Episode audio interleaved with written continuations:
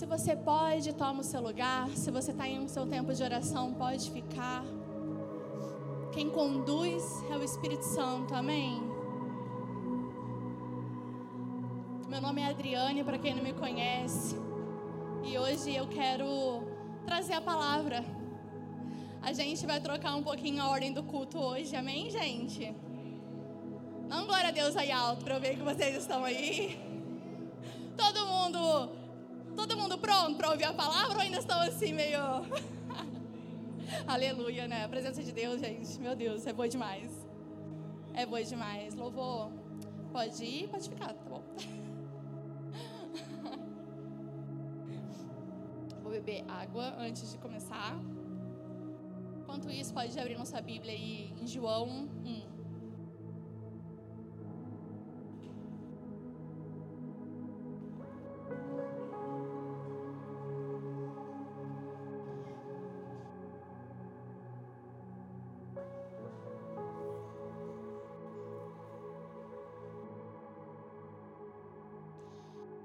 Bom, gente, hoje a gente vai trocar um pouquinho a ordem do culto, porque nós temos alguns propósitos para cumprir.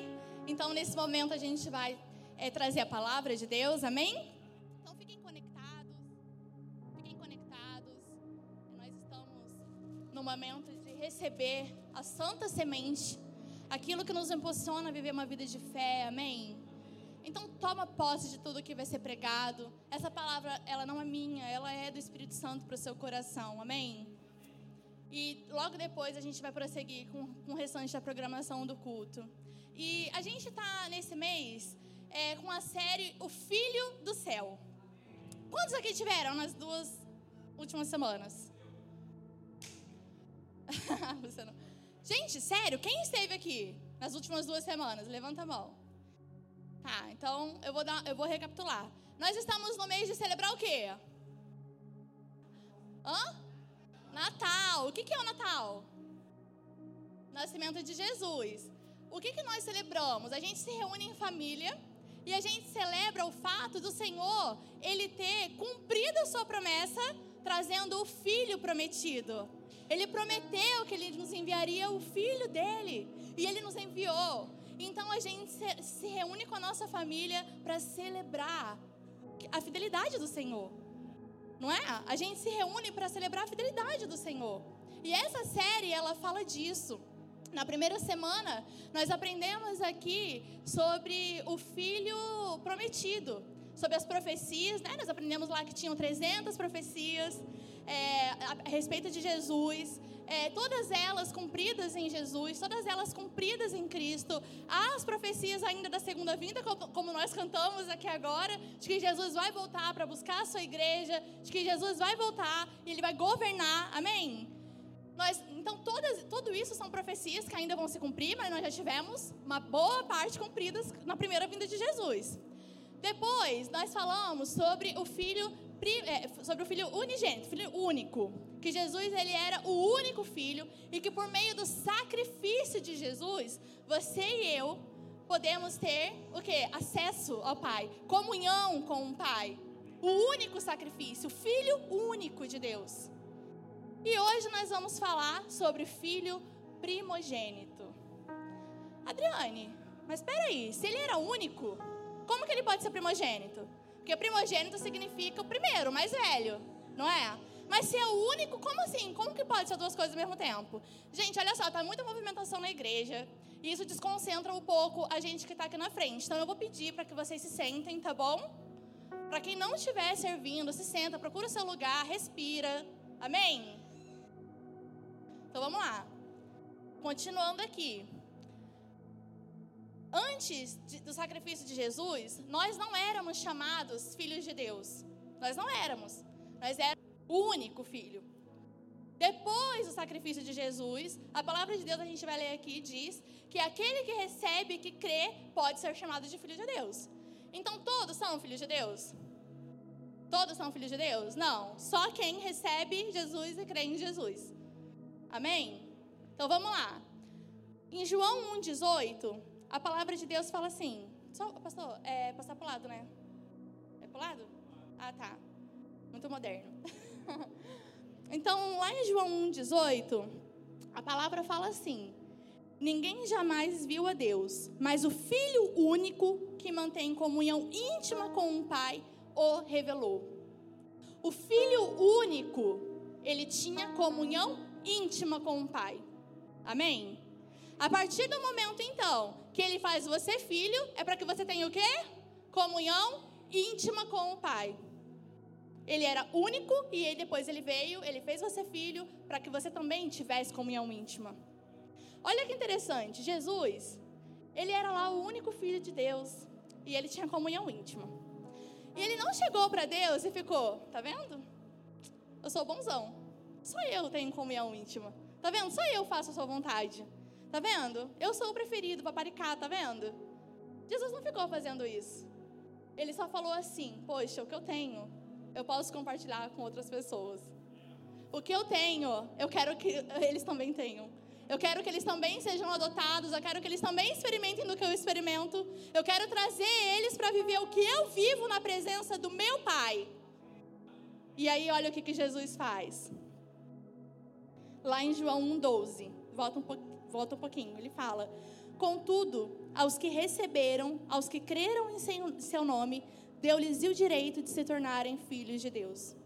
Então agora, a partir desse momento, Jesus ele passa a ser o primogênito. Ele era único e a partir desse momento do sacrifício, ele passa a ser o primogênito, o primeiro em tudo, aquele que abre o caminho para você e para mim é, em, comunhão com o Senhor. Ele abre caminho para você e para mim, para vivermos aquilo que o Senhor tem, aquilo que ele tinha com o Pai. Ele usufruía da presença de Deus. Ele usufruía da alegria de Deus. Ele compartilhava o coração dele com Deus e Deus compartilhava, o pai compartilhava o dele com o filho. Ele veio para revelar quem Deus é. A glória de Deus estava sobre ele. E aí, a partir disso, ele fala: Eu era o único, mas agora eu vou ser o primogênito. E nós vamos falar sobre o filho primogênito. O que, que Jesus entregou para mim e para você nessa primogenitura? O que, que ele entregou? Afinal de contas, o que, que, o que, que ele fez? Né? O, que, que, o, que, que o sacrifício de Jesus muda a minha vida? O que, que acontece depois do sacrifício de Jesus? Tá, aceitei Jesus, o que, que vai acontecer para mim? Vamos agora aprender um pouquinho o que a palavra ensina sobre isso, amém? Ele tem a comunhão com o íntimo e desfruta da presença, correto? Amém? E decidiu compartilhar conosco essa realidade. Eu quero recapitular um pouquinho a história. Vocês lembram lá em Gênesis, é, quando fala sobre a queda de Adão? Todo mundo já ouviu essa história do pecado de Adão, né, de Eva? Então, lá em Gênesis fala que antes do pecado entrar no mundo, eles viviam tendo uma comunhão genuína com o Pai. Deus ele ia lá no jardim todos os dias, todas as tardes, todas as tardes conversar com Adão. Então, o que, que eles tinham com Deus? Comunhão. Eles, eles viam Deus, eles conversavam com Deus face a face. Eles tinham revelação de quem Deus era. Outra coisa que eles tinham no jardim, é, lá não existia doenças, não existia enfermidade. Porque a doença ela é uma maldição que veio com o pecado. Então não existia ainda essa maldição. O que, que era então? Todo mundo sem doença né? Adão e Eva viviam lindos, sem feridas, um corpo maravilhoso, glorificado. É, eles não tinham doenças psicológicas, emocionais, eles não tinham, porque isso não fazia parte daquela realidade. E eles também tinham todas as coisas à disposição deles. Deus deu o jardim para eles cultivarem e guardarem. O jardim era de Deus.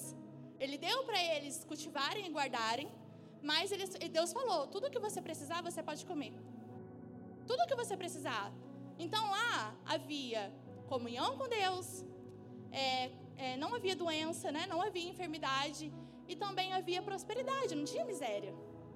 Adão e Eva, eles não viviam necessidade, entende? Além disso, Adão e Eva tinham comunhão um com o outro. Eles viviam em comunhão. Eles não eram separados, eles não eram divididos. Né? Então tinha comunhão com Deus, comunhão um com o outro, havia cura, havia, na verdade não havia cura porque não havia doença, né? Então havia, havia não havia enfermidade. Essa era a realidade lá do Éden. Aí, o que, que aconteceu? O pecado ele se originou em Lúcifer. Não se originou em Adão. Se originou lá em Lúcifer, que caiu e foi lá a serpente tentar Eva. Eva foi e caiu, né?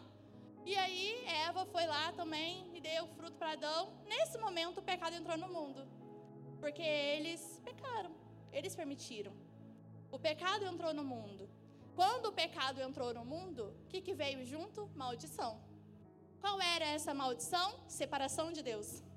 O homem agora, ele não podia. Gente, o homem, ele não podia se chegar a Deus. Ele não podia conversar com Deus. Ele não podia ouvir a voz do Espírito Santo. Ele não experimentava dessa presença que nós experimentamos aqui. Ele foi arrancado. Ele foi arrancado da presença de Deus. O homem, ele não podia mais conhecer quem o Senhor era.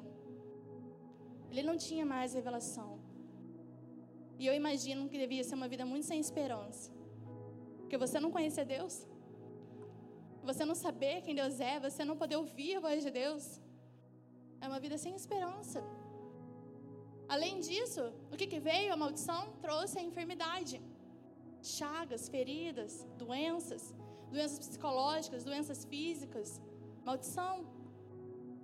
Veio junto com o pecado. Nosso corpo passou né, a ser um corpo destrutivo.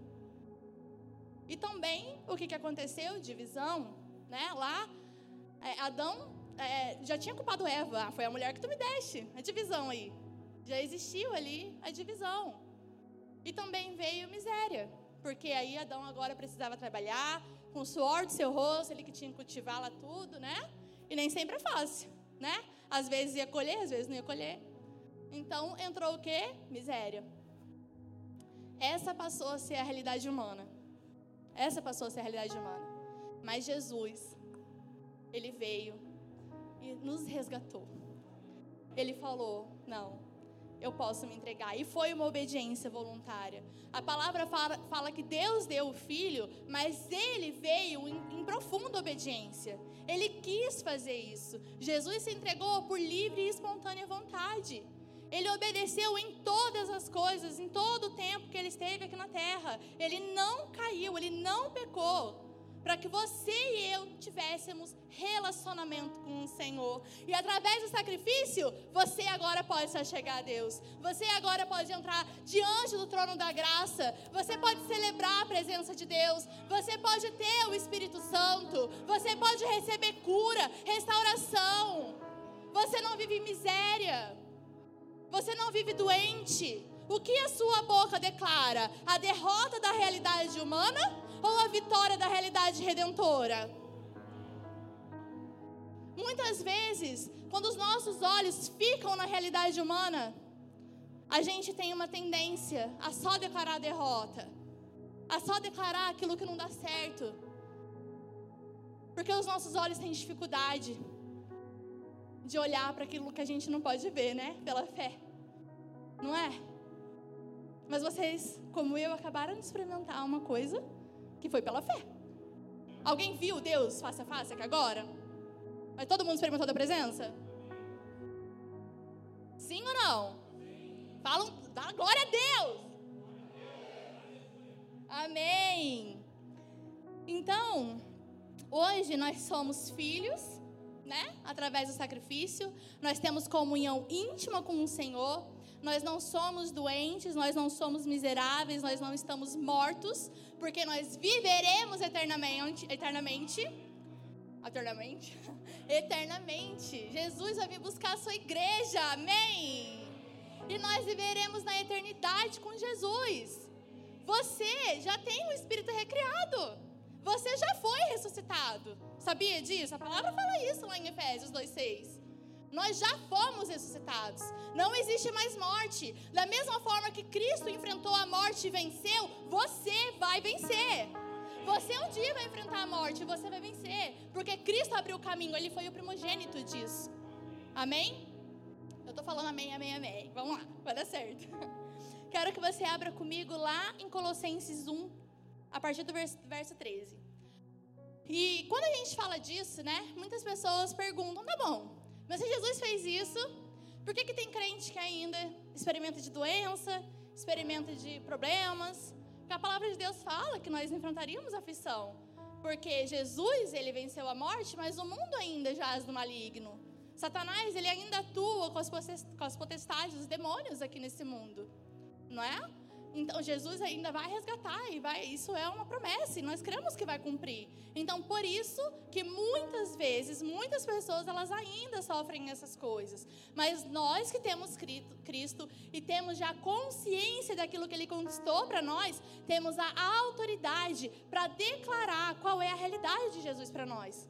Qual é a realidade de Jesus para você? Olha para o lado e fala: Eu sou redimido. Fala com convicção: Eu sou redimido. Eu vou vencer a morte. Eu vou viver eternamente. O que, que pode, gente, roubar a alegria disso? O que, que pode? Seu nome está lá no livro da vida. Você vai, você vai subir. Eu vou subir, eu vou subir. Ainda bem que eu não cantei no ritmo, né? Senão vocês iam querer me colocar no louvor, não, não pode. Meu chamado não é esse. Chegaram em Colossenses 1?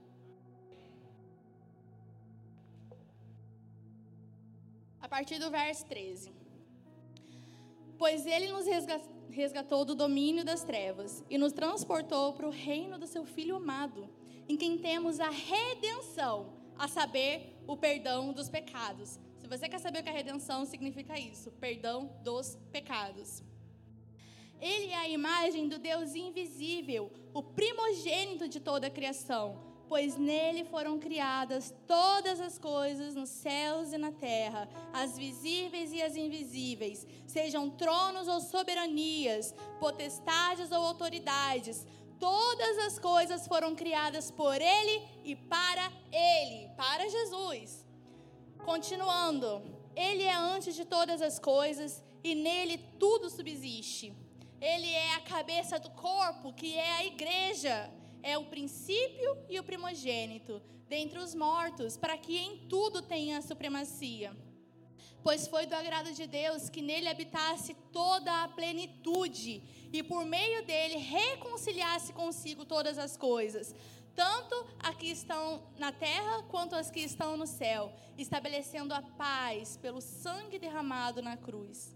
Antes, vocês estavam separados de Deus e em suas mentes eram inimigas por causa do mau procedimento de vocês.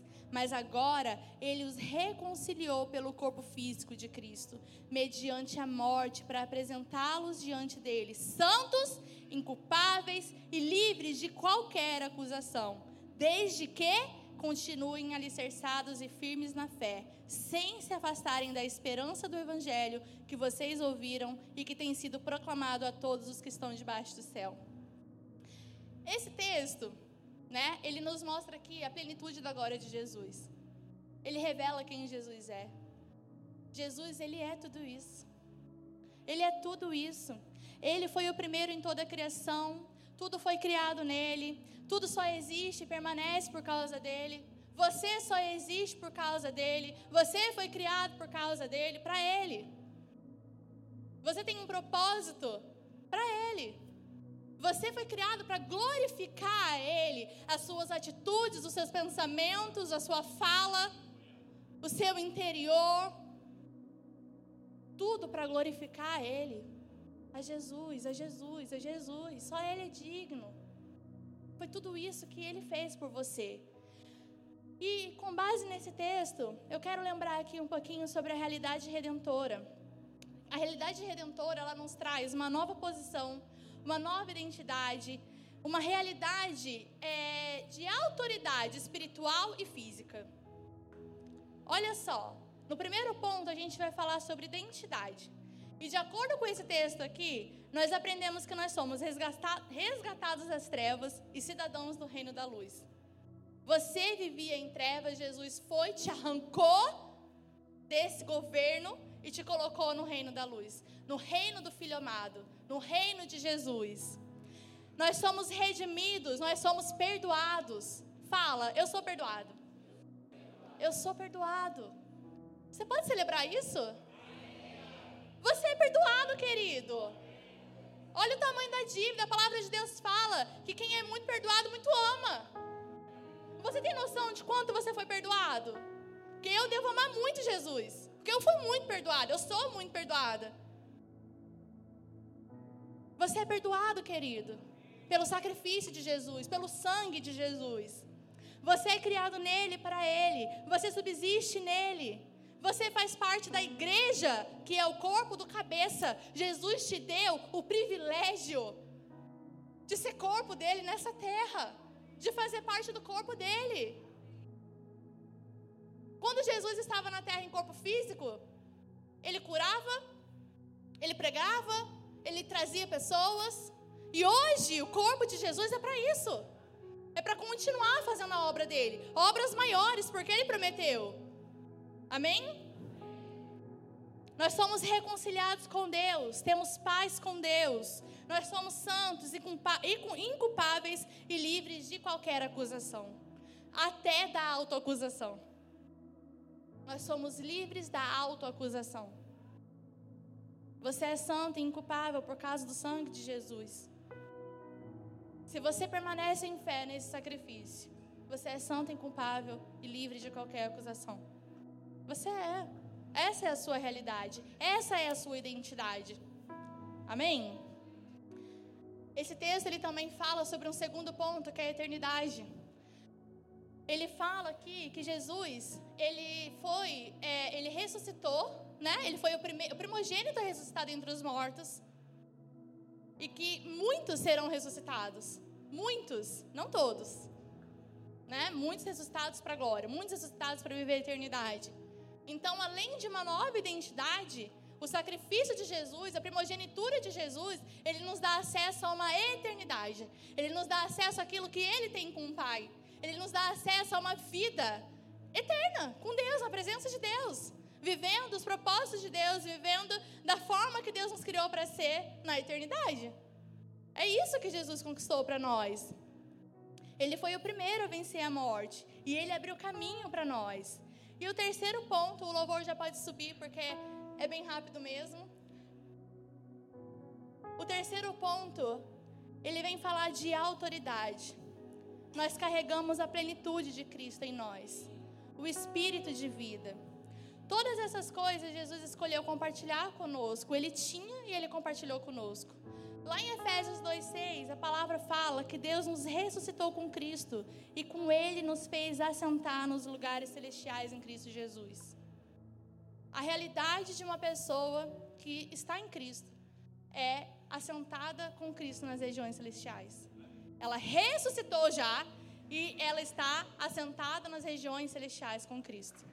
Assentada nas regiões celestiais com Cristo. Sabe o que isso significa? Que você está num lugar de autoridade junto com Ele. Deus deu para ele o maior nome de todos. O maior nome de todos. E por causa do nome de Jesus, hoje você e eu podemos é, proclamar essa autoridade de Jesus nas nossas vidas. A autoridade da realidade redentora sobre a realidade humana. A realidade redentora, ela tem uma autoridade maior do que a, a, a, a realidade humana. Vocês entendem? A realidade redentora, ela tem uma, ela, uma autoridade maior do que a realidade humana. Então, o que, que comanda você? O que, que governa você? A sua realidade humana? A sua realidade redentora? A sua identidade, eternidade, autoridade em Cristo? Ou a sua identidade, morte, ser subjugado pelo pecado da realidade humana? Muitas vezes, a nossa boca, ela fica confessando as nossas doenças, contando como a gente é miserável, falando como que ah, tudo é errado. A gente gosta de ficar falando as nossas misérias para as pessoas ficarem com pena da gente. Sabe por quê? Porque isso justifica os nossos maus atos. Afinal de contas, sofre tanto. Tudo bem fazer isso de vez em quando. Mas não é esse o lugar que Deus tem para você. Deus tem para você um lugar de pureza. Deus tem para você um lugar de viver o propósito dele. Deus tem para você um lugar de corresponder ao amor dele. De ser cheio do espírito, de pureza, de santidade, de poder. Que continua curando, que continua exercendo a obra de Jesus nessa terra. Que declara para si mesmo qual é a sua própria realidade, a sua identidade. É esse o lugar que Deus tem para você. É esse o lugar que Deus tem para você. Jesus, ele, ele tinha toda a glória com o Pai. Toda a glória. Ele vivia uma vida perfeita no céu. E ele veio com tanta simplicidade aqui na terra. Jesus, ele era um homem simples. Simples. Ele veio. As pessoas esperavam, tinham expectativas de que ele seria um grande líder militar. De que ele ia tomar o governo de Israel, ia fazer, ia acontecer. E ele veio com a simplicidade do amor, com a simplicidade da paz, restaurando, resgatando, curando pessoas, falando para eles: "Ei, você não é isso. Ei, ha, eu tenho uma nova vida para você. Ei, você não precisa viver com essa enfermidade que te assola. Para de buscar nas pessoas a sua é, sede emocional. Toma aqui água da vida, bebe. Eu estou aqui. Eu sou o pão da vida, come. Toma, eu sou a água da vida, bebe. Venha a mim, você que está cansado, você que está sobrecarregado e eu vou te dar descanso. Vem, me dá o seu peso, me dá o seu jugo. Toma. Eu tenho uma nova realidade para você. Vem, eu estou aqui abrindo o caminho para você viver o que eu vivo com meu pai. Vem, eu estou compartilhando com você a minha vida. Eu estou compartilhando com você a minha experiência. Eu estou compartilhando com você tudo que eu sou, tudo que eu tenho. Eu quero que você experimente e viva disso. Por que você não vive isso? Por que você insiste em ficar no pecado? Por que você insiste em abandonar Jesus? Por que você insiste em viver uma vida ao seu bel prazer?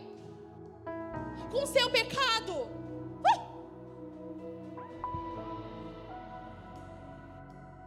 Longe da pureza do Espírito Santo. Longe do propósito. A gente cantou uma música aqui no início que falava: Eu me rendo ao seu amor. Eu me rendo ao seu amor. Quem se rende ao amor, deixa Jesus conduzir. Senhor, eu confio tanto em você.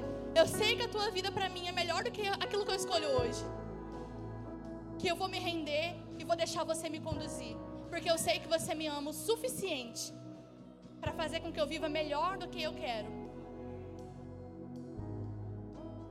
Jesus tem uma nova realidade, é uma nova realidade, envolvido em quem Ele é, envolvido em quem o Pai é, de comunhão íntima com o Pai. Comunhão íntima é saber reconhecer a voz de Deus. Comunhão íntima é você poder compartilhar o seu coração com o Senhor. Você não precisa de um clima para falar com o Espírito Santo. Você fala com o Espírito Santo o tempo todo. Você não precisa criar um clima, sabe? Você não precisa disso. Você fala com Deus no trem, você fala com Deus no ônibus, você fala com Deus no meio da guerra, você fala com Deus na hora que você está discutindo com seu marido, você está orando, você está falando com o Senhor e você pode ouvir o Espírito Santo falando com você. Entenderam? Me fiz entender? Amém? Eu quero que vocês coloquem de pé nesse momento.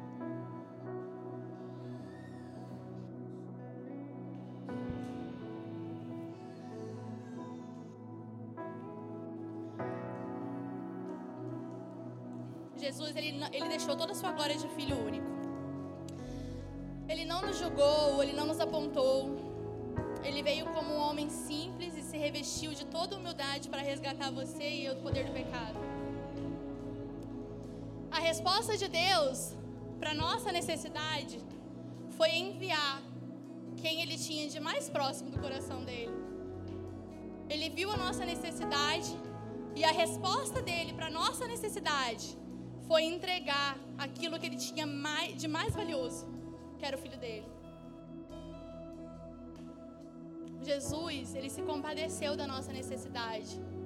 Ele se compadeceu da nossa miséria e ele quis nos tirar desse lugar. Ele quis nos tirar desse lugar.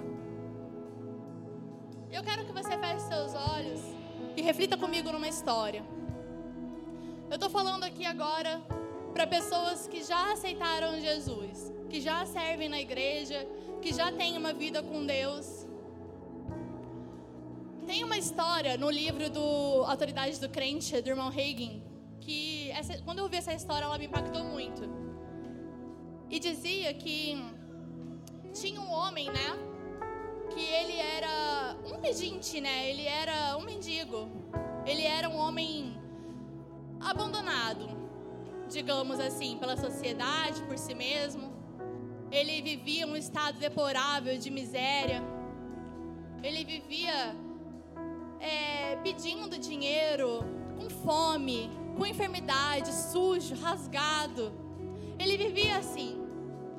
E teve um dia, né, que encontraram esse homem morto num cômodo. E quando estavam lá, né, pegando as coisas deles, eles encontraram, viram que ele usava um cinto muito valioso. Era um cinto de uma marca muito famosa e que valia milhares de dólares. E que se aquele homem tivesse conhecimento daquele cinto que ele estava usando, ele não teria morrido. A causa da morte foi desnutrição. Ele poderia ter usado aquele cinto para se alimentar. Ele poderia ter usufruído das coisas que aquele cinto poderia dar para ele. Ele não precisava ter morrido em desnutrição. E muitas vezes, nós estamos vivendo uma vida com Deus. Nós estamos diante. De, a gente vem para a igreja, a gente serve, a gente está fazendo todas as coisas, mas nós ainda não vivemos a realidade. Nós desconhecemos aquele que nós, a quem nós carregamos, aquele que nós proclamamos, estamos desnutridos. Não estamos, não estamos vivendo uma cura de restauração, de cura. Não estamos vivendo uma vida de prosperidade. Eu não estou falando de riqueza. Eu estou falando de sair da miséria. De sair do lugar de ser miserável, sabe? De alcançar e tomar posse dessa realidade que Jesus já conquistou.